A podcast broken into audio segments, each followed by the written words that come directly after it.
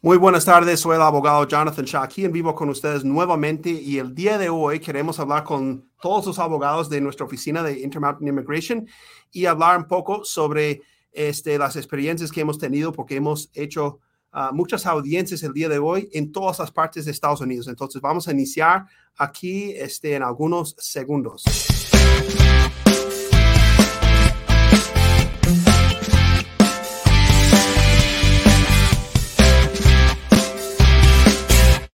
Ok, vamos a ir agregando aquí nuestro equipo. Tenemos aquí a Katia, también este, el abogado Edward y nuestro amigo el abogado Jake.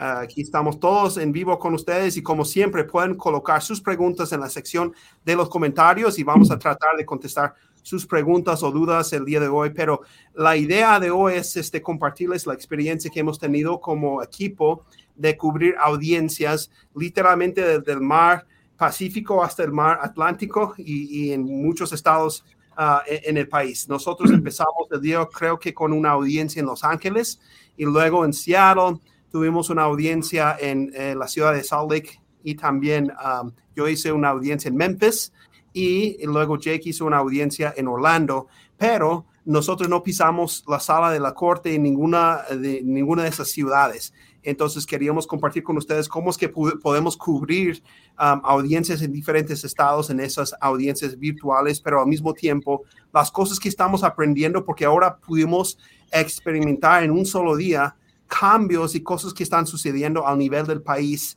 en el área de inmigración y hay algunos cambios, ¿sí? Entonces, este, yo voy a empezar con mi experiencia en la corte de hoy. No sucedió gran cosa en mi audiencia, entonces después vamos a pasar uno por uno y, luego conversar sobre algunos de los puntos, las cosas que estamos viendo y claro, este, um, vamos a estar pendientes de las preguntas que nos están uh, enviando uh, y los saludos aquí, por ejemplo, esta persona nos manda a decir saludos, hola, este, gracias por estar con nosotros. Bueno, eh, yo hice una audiencia esta mañana ya al, al, a la juez y también este, habíamos mandado a contestar los alegatos por escrito, todo estaba en orden.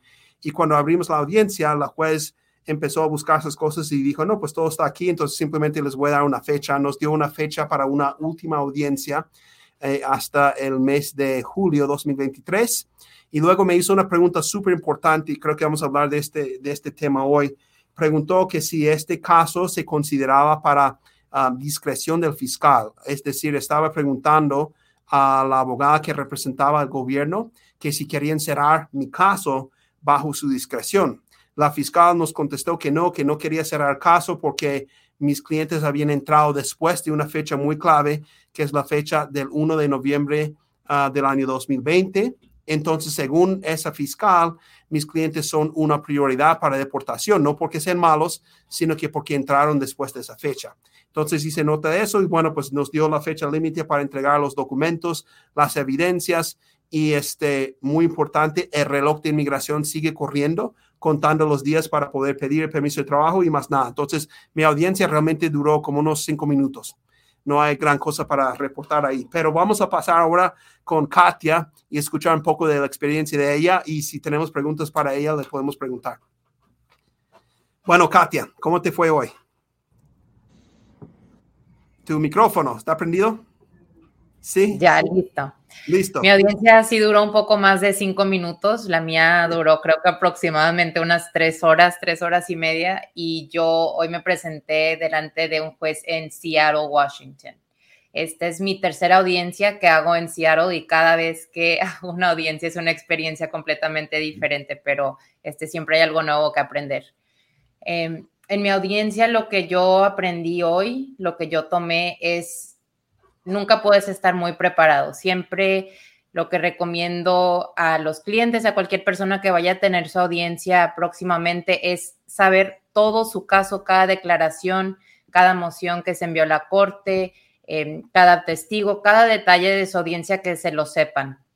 Porque a veces si em, ya sea el juez o el fiscal sacan, hacen preguntas de detalles que ni uno se acuerda. Entonces, siempre tener todo muy presente y revisar su caso con su abogado y estudiarlo bien.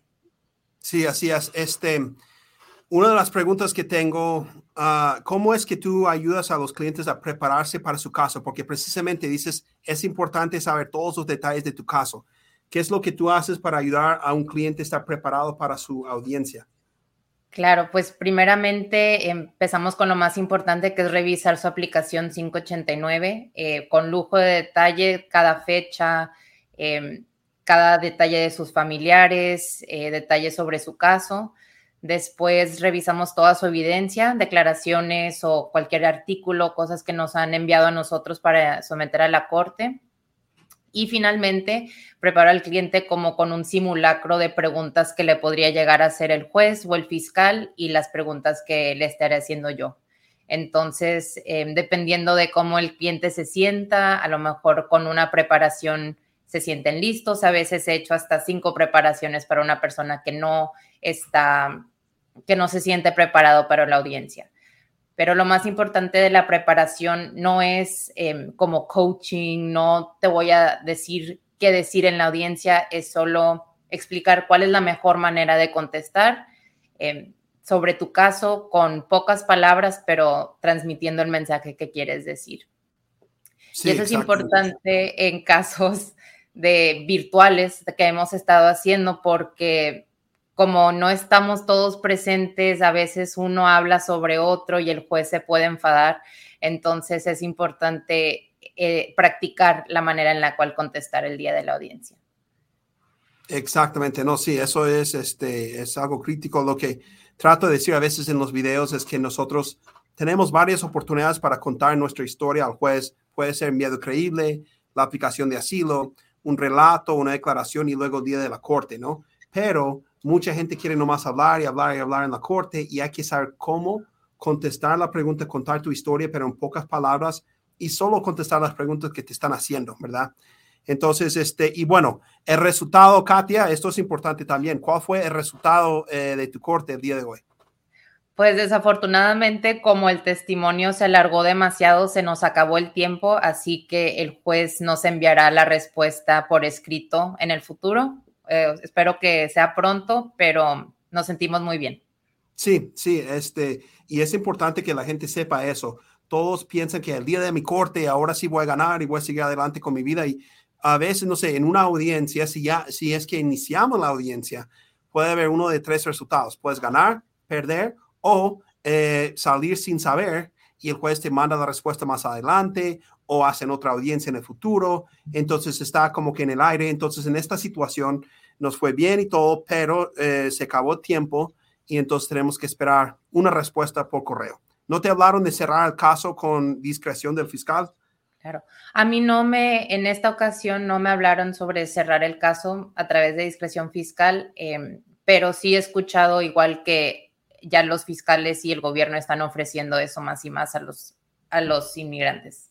Sí, y a veces ofrecen, pero a veces imponen y nos dicen que tenemos que cerrar los casos, entonces, pero podemos comentar eso. Bueno, vamos a pasar entonces con Edward. Él hizo varios casos. ¿Cuántos casos hiciste hoy, Edward? Um, en total hice cuatro hoy.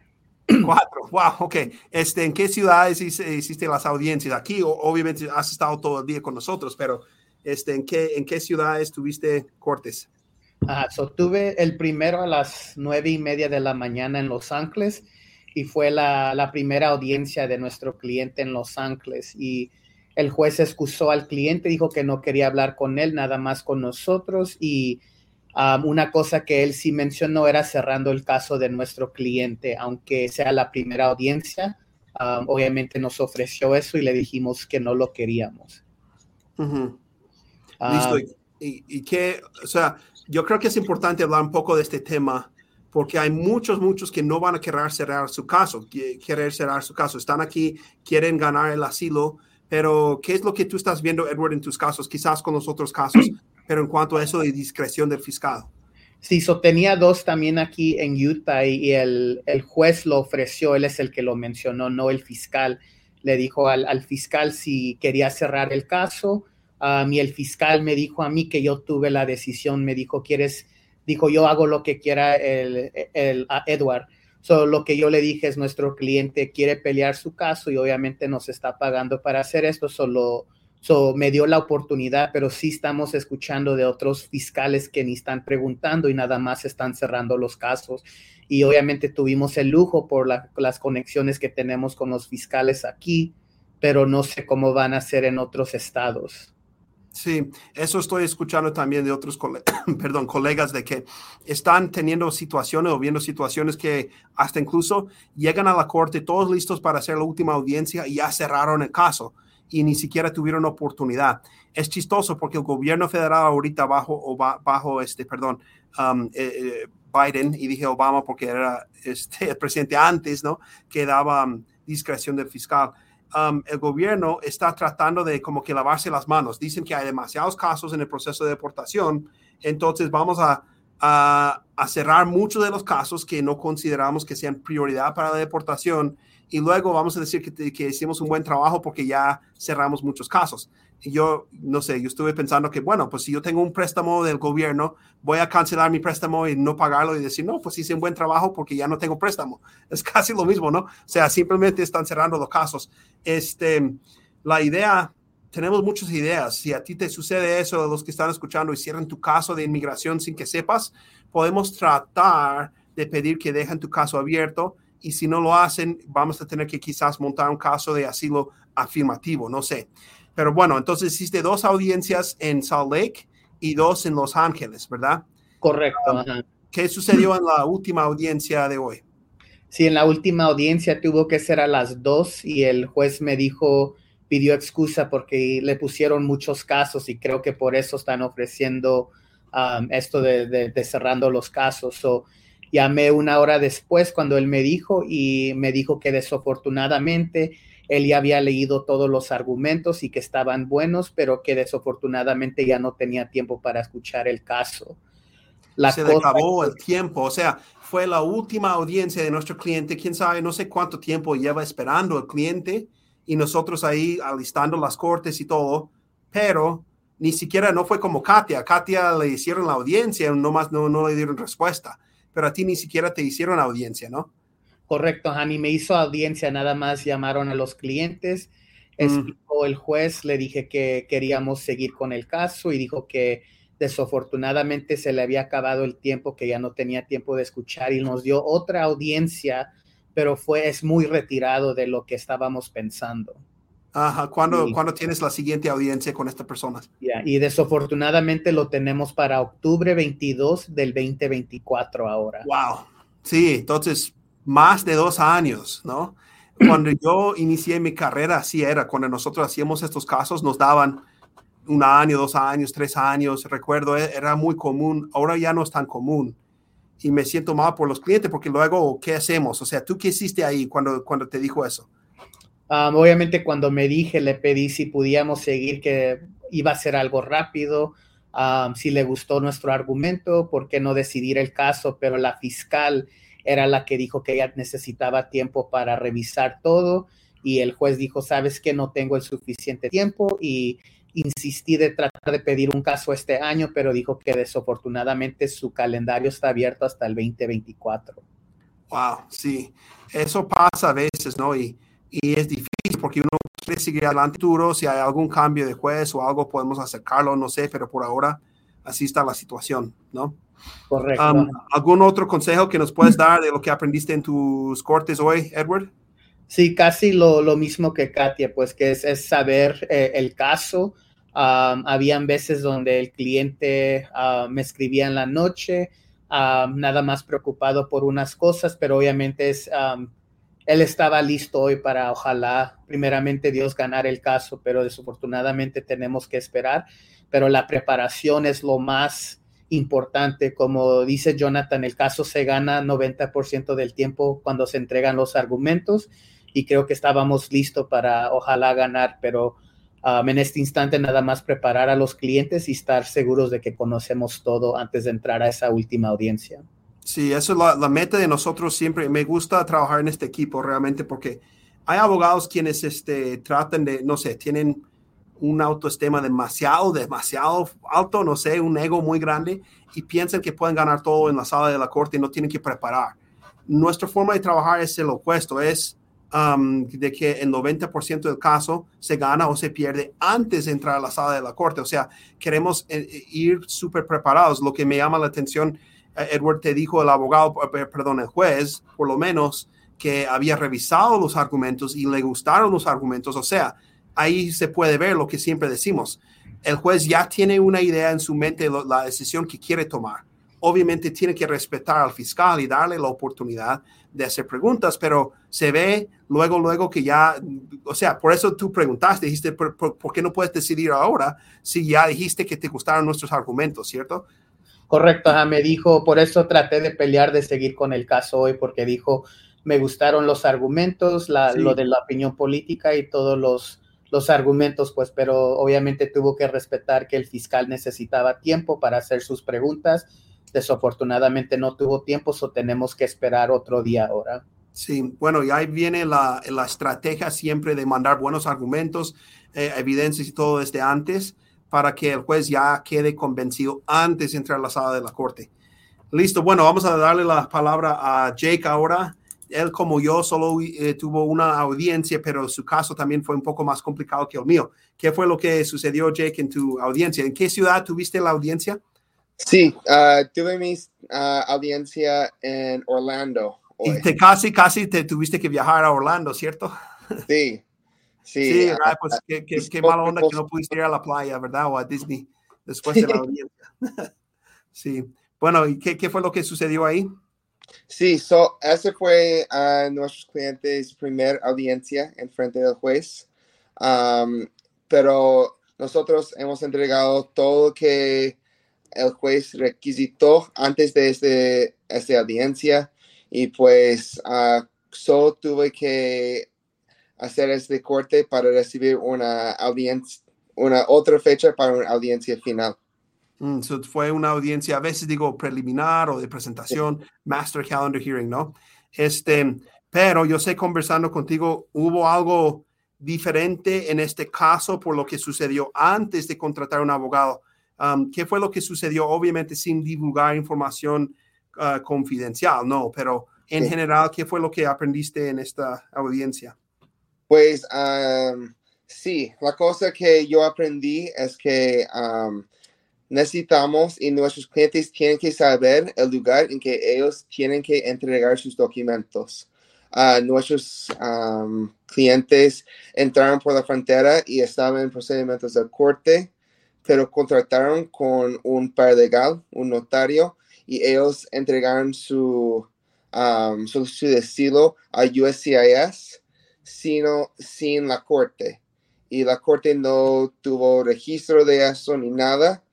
Y cuando ellos nos contratan con nosotros, um, tuvimos que entregar su, su, su a la corte, pero fue uh, después del año en que ellos entraron. Sí, y el argumento que tenemos que, bueno, ellos sí entregaron su aplicación antes de cumplir un año, estuvo bien, entonces yo creo que por ahí vamos a poder argumentar y la, juez te pidió, te pidió que escribieras algo ahí, un argumento, ¿cierto? Sí. Sí, sí lo entregaron antes, pero la idea es de que la persona que ayudó al cliente cuando recién llegó al país envió la aplicación originalmente a un lugar equivocado, ¿verdad? Entonces, por eso es importante y, mis amigos que están en la Florida, por favor, muchísimo cuidado. La Florida, no sé qué pasa ahí, pero la organización que maneja este, las licencias y las normas de ética de los abogados casi, casi no toma eh, o no hace nada en contra de los paralegales, los notarios, los gestores de documentos. Y este, es difícil porque, diga, digamos, yo me imagino la aplicación I589 impecable, perfecta la aplicación, no hay ni un error en la aplicación, súper bueno, mejor que un abogado lo habría hecho a lo mejor, pero se entregó al lugar equivocado. Y luego este, el cliente no tiene cómo reclamar contra esa persona porque no hay cómo demandarlo, no tienen um, este, uh, aseguranza para malpráctica ni nada. Entonces, eh, es difícil. Entonces, amigos en la Florida, tengan mucho, mucho cuidado. Por eso es importante trabajar con un abogado. No es nomás llenar un documento, es saber cómo manejar el sistema. Entonces estamos ayudando a arreglar esa situación en Orlando. Pero bueno, entonces este, normalmente compartimos fotos o reportes de otra cosa cuando ganamos el caso, ahí está la familia felices y todo, pero hoy la idea es demostrar de que el sistema de las cortes de inmigración está cambiando y nosotros podemos cubrir audiencias en todo el país y lo hemos hecho hoy. Los Ángeles, Seattle, este, Memphis, Orlando, Salt Lake. Ah, la semana pasada Katia también hizo otro en Houston y, este, y bueno, esa es la forma de, trabajar de inmigración ahora y los casos siguen progresando. Um, ¿Qué otros, este, otros comentarios sobre eh, las audiencias de hoy?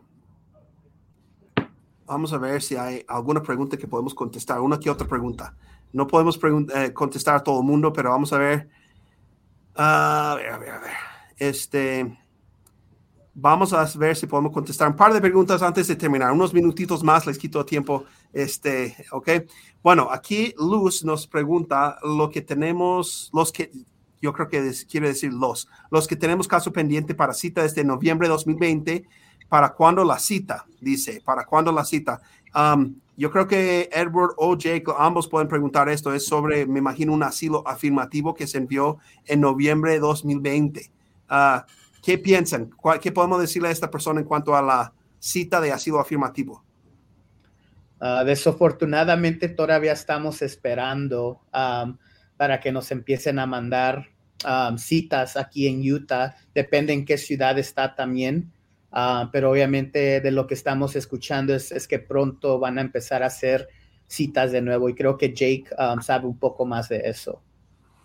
Sí, um, estamos recibiendo uh, entrevistas, citas uh, mucho del tiempo, pero todavía está demorando algunos años para recibir una entrevista. ¿Cuándo es tu, uh, tu próxima cita de asilo afirmativo, Jake? Pues ah, recibimos una entrevista hoy por el 7 de junio. Sí, entonces en, la ciudad de Salt Lake, ¿cierto? entonces, depende. Ah, hubo una política que entró en vigencia en el 2018, en, en, enero, que decía que los últimos en mandar su aplicación de asilo iban a ser los primeros en recibir su entrevista, pero realmente no ha sido así y quién sabe, ¿no? Entonces, desafortunadamente no tenemos buena respuesta. Ah, la siguiente pregunta, vamos a empezar con, con, quizás con Katia, pero todos podemos opinar porque no hay una respuesta correcta de que digamos, pero esta persona habla sobre la discreción del fiscal. Dice, quiero saber qué pasa si no acepto cerrar mi caso y quiero presentarme en la audiencia. Y luego sigue con otra pregunta, dice, funciona negativamente si no acepto cerrarlo. Eso es lo que quiere mucha gente. Muchos tienen un buen caso de asilo, quieren proceder, Um, y no sé, Katy, yo sé que no has visto mucho, mucho de eso, es algo nuevo para mí también, pero ¿qué piensas tú o qué le podrías decir a, a Nadia? Em, sí, Nadia, pues la verdad no podemos em, garantizar ningún resultado o una finalidad en tu caso, todo depende y está cambiando a diario, pero sí quiero compartir una experiencia, una de las primeras audiencias, Jonathan, no sé si recuerdas, eh, que tuve una audiencia en Houston y el fiscal le ofreció al cliente cerrar su caso de manera administrativa pero el cliente tenía un caso tan, tan fuerte y teníamos tanta fe que iba a ganar, eh, platicándolo con el cliente, este, informándolo bien, juntos tomamos la decisión de seguir adelante con su caso de asilo y terminó siendo negado. Entonces, en ese momento, si te pones a pensar como, y si mejor lo hubiera cerrado, es algo que estás apostando, nunca sabes cómo va a resultar, solo es de eh, escuchar la opinión de abogados, de gente que sepa, que conozca tu caso y tomar la mejor decisión que tú puedas de manera educada. Sí, y luego saber, porque siguiendo con el ejemplo que tú das, Katia, esta persona todavía tiene la opción de apelar y sentimos que es una buena apelación, es fuerte su caso. Lo que pasa es que en, en particular es un caso venezolano, todo está en orden, de acuerdo a cómo siempre hacemos las cosas. La, la persona que no estaba de acuerdo es la juez, fue una juez nueva que siempre fue fiscal, si entiendo bien, siempre toda su carrera deportaba a la gente. Entonces, este, por eso sentimos que podemos apelar y ganar, porque ah, sentimos que ella estaba, Eso sí, pero lo que dice Katia es cierto. No sabemos y es un poco difícil como que, bueno, hay una probabilidad que pase esto, que no pase el otro. Uh, Edward, ¿qué piensas tú de esta pregunta? La, la, pregunta es nuevamente de que, bueno, yo no quiero cerrar mi caso.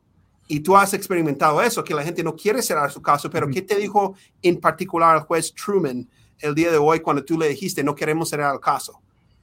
Sí, so dijimos que no queríamos cerrar el caso y creo que por el, fiscal que, que, le pidió al fiscal primero y creo que si el fiscal hubiera dicho que él quería usar su discreción y cerrar el caso, creo que hubiera, lo hubiera cerrado, pero el fiscal me dio la oportunidad de, decidir, pues. Pero es algo, no creo que va a afectar negativo a gente si, si dicen que, que no quieren aceptar cerrar el caso, porque cada uno tiene el derecho de escuchar y eso es lo que le dije al juez la cosa con lo del juez dijo que el caso llegó de UCIS, so ahora el, uno tiene el derecho de que el juez escuche su caso después de ser negado en, en UCIS. So creo que eso también fue favorable para nuestro cliente, pero honestamente no sé cómo va, va, a responder los, a los jueces con, con casos así que son desde que llegaron directamente a la frontera. Sí, exacto. eso es lo que hemos escuchado. Si tú mandaste un caso afirmativo, no ganaste, pasas a un juez de inmigración, puede ser que te dejen seguir, pero estamos escuchando también que a lo mejor llega el momento.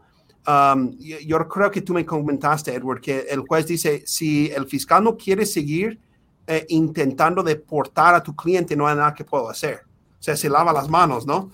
Entonces, hemos escuchado situaciones que ni siquiera dejan la opción al cliente o al, inmigrante, simplemente van a hacer el caso ya. Entonces, este, en ese caso, entonces ahora pasamos el caso quizás a manos de Jake para mandar un caso afirmativo, porque ya la corte no tiene jurisdicción sobre el proceso de asilo, pero todavía la gente va a querer pedir asilo. Entonces, estamos todavía, eso está en el aire, es un tema importante que podamos conversar en nuestra comunidad. Gracias por esta pregunta, este, Nadia, porque es una nueva realidad que todos vamos a tener que enfrentar, que quizás los fiscales y los jueces empiecen a cerrar casos, que porque el número de 1.8 millones de casos en la Corte de Inmigración se ve mal y quieren rebajar ese número como para dárselas de que hicieron un buen trabajo. Mientras tanto, uno quedó aquí sin nada, ¿no? Entonces es algo que vamos a estar comentando mucho en los videos que vienen. Bueno, amigos, yo creo que vamos a tener que terminar el video el día de hoy. Les estoy quitando mucho tiempo a los cuatro abogados que estamos aquí trabajando en, en, el bufete, pero quise tomar un poco de tiempo para um, conversar sobre nuestras experiencias cubriendo audiencias en todo el país el día de hoy. Y este, yo sé que hay muchas preguntas aquí en los comentarios, vamos a tener que contestar um, después, pero gracias por su sintonía el día de hoy y nos despedimos por ahora. ¿Alguna otra cosa? que queremos compartir, um, Jake y Edward o, Katia? Um, por ahorita no, mientras conozcamos más vamos a poder hablar más del tema, pues sí ver si podemos apelar o hacer algo, pero en este instante es algo que sí es bueno notificarle a la comunidad. Así es. Bueno, pues mil gracias y gracias a ustedes este, por, por su tiempo y los que nos están viendo, por favor, acuérdense de compartir el video para que la gente sepa dónde acudir para tener una conversación sobre el tema de inmigración. Y nos despedimos por ahora, pero nos vemos en un video similar más adelante. Gracias.